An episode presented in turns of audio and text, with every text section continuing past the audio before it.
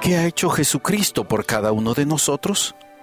Ha hecho todo lo que es esencial para nuestra travesía por la vida terrenal hacia el destino señalado en el plan de nuestro Padre Celestial.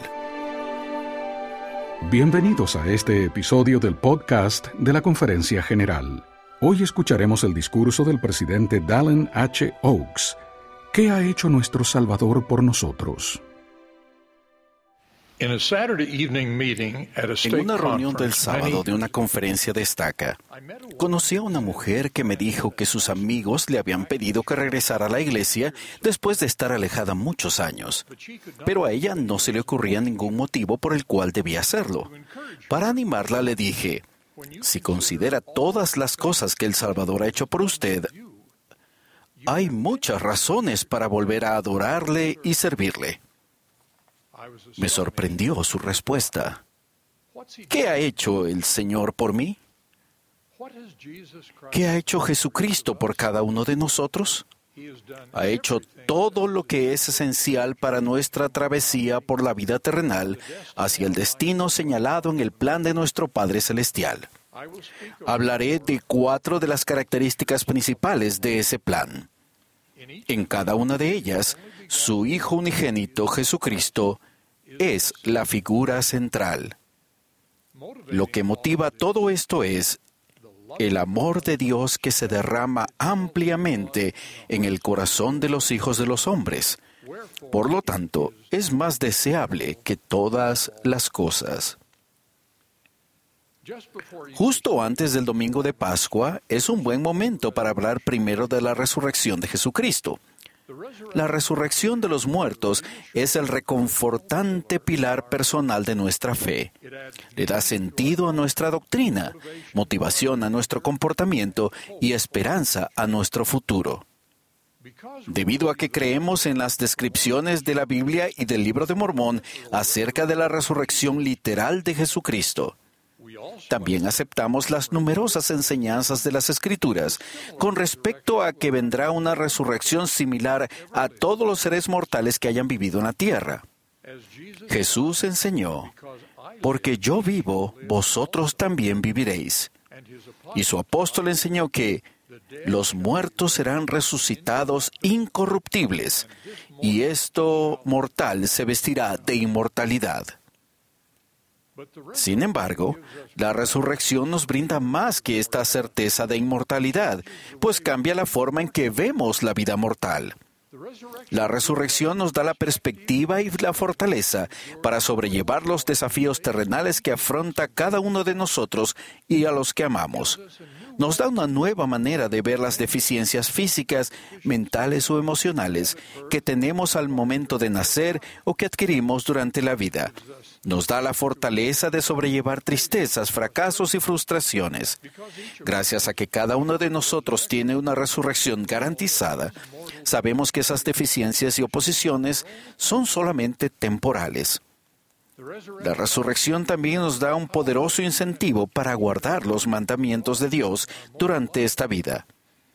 Cuando nos levantemos de los muertos y prosigamos hacia nuestro juicio final, querremos ser merecedores de las más selectas bendiciones que se han prometido a los seres resucitados. Además, la promesa de que la resurrección puede incluir la oportunidad de estar con los miembros de nuestra familia, esposo, esposa, hijos, padres y nuestra posteridad, es un aliciente poderoso para que cumplamos nuestras responsabilidades familiares en esta vida. También nos ayuda a vivir juntos en amor en esta vida y nos consuela ante la muerte de nuestros seres queridos. Sabemos que estas separaciones temporales y preveemos gozosos reencuentros y asociaciones en el futuro. La resurrección nos brinda paz y la fortaleza para ser pacientes mientras esperamos.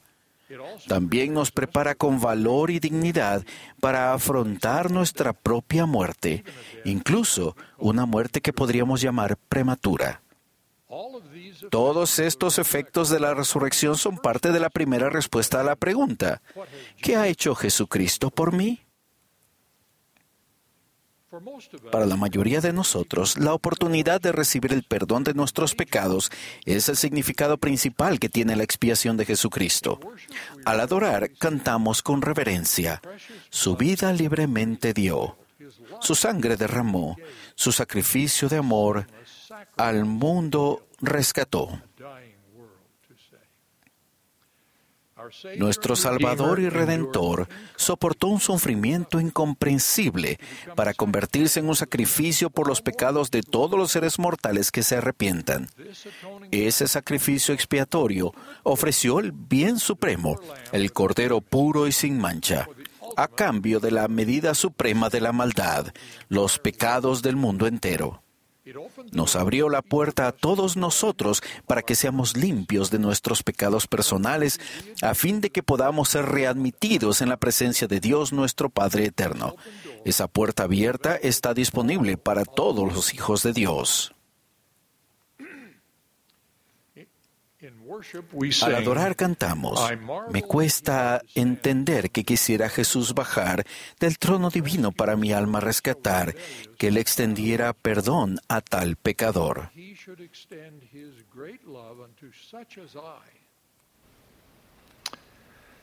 El magnífico e incomprensible efecto de la expiación de Jesucristo se basa en el amor de Dios por cada uno de nosotros y afirma su declaración de que el valor de las almas de cada ser mortal es grande a la vista de Dios. En la Biblia, Jesucristo explicó eso en relación al amor de nuestro Padre Celestial. Porque de tal manera amó Dios al mundo que ha dado a su Hijo unigénito, para que todo aquel que en Él cree no se pierda, mas tenga vida eterna nuestro Redentor, y en la declaración moderna, Jesucristo declaró lo siguiente, que Él de tal manera amó al mundo que dio su propia vida para que cuantos crean lleguen a ser hijos de Dios. Es de sorprender entonces que el libro de Mormón, otro testamento de Cristo, finalice con la enseñanza de que para llegar a ser perfeccionados y santificados en Cristo, ¿Nosotros debemos amar a Dios con todo nuestro poder, mente y fuerza? Su plan motivado por el amor debe recibirse con amor. ¿Qué más ha hecho nuestro Salvador Jesucristo por nosotros? Jesús nos enseñó el plan de salvación por medio de las enseñanzas de sus profetas y mediante su ministerio personal. Dicho plan incluye la creación, el propósito de la vida, la necesidad de la oposición y el don del albedrío. Él también nos enseñó los mandamientos y los convenios que debemos obedecer, así como las ordenanzas que debemos recibir para llevarnos de regreso a nuestros padres celestiales. En la Biblia leemos su enseñanza. Yo soy la luz del mundo. El que me sigue no andará en tinieblas, sino que tendrá la luz de la vida. Y en una revelación moderna leemos, He aquí, soy Jesucristo, una luz que no se puede esconder en las tinieblas. Si seguimos sus enseñanzas, Él ilumina nuestro camino en esta vida y asegura nuestro destino en la venidera. Puesto que nos ama, nos invita a que nos centremos en Él, no en las cosas de este mundo terrenal. En su gran sermón del pan de vida, Jesús enseñó que no debemos estar entre aquellos que se sienten más atraídos por las cosas del mundo, o sea, las cosas que sustentan la vida en la tierra, pero no nutren en cuanto a la vida eterna.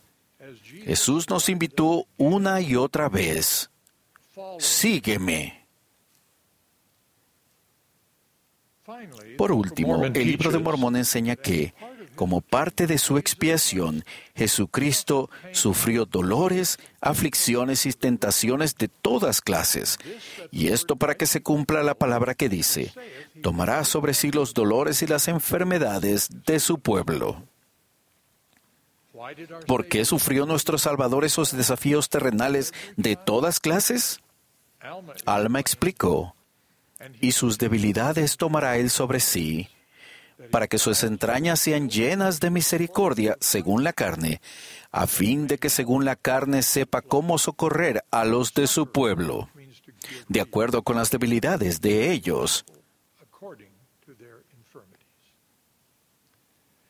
Nuestro Salvador siente y conoce nuestras tentaciones, nuestras dificultades, nuestras angustias y nuestro sufrimiento, porque los padeció todos por voluntad propia como parte de su expiación. Otros pasajes de las Escrituras afirman eso. En el Nuevo Testamento declara, por cuanto él mismo padeció siendo tentado, es poderoso para socorrer a los que son tentados. Isaías enseña, no temas, porque yo estoy contigo te fortalezco, siempre te ayudaré.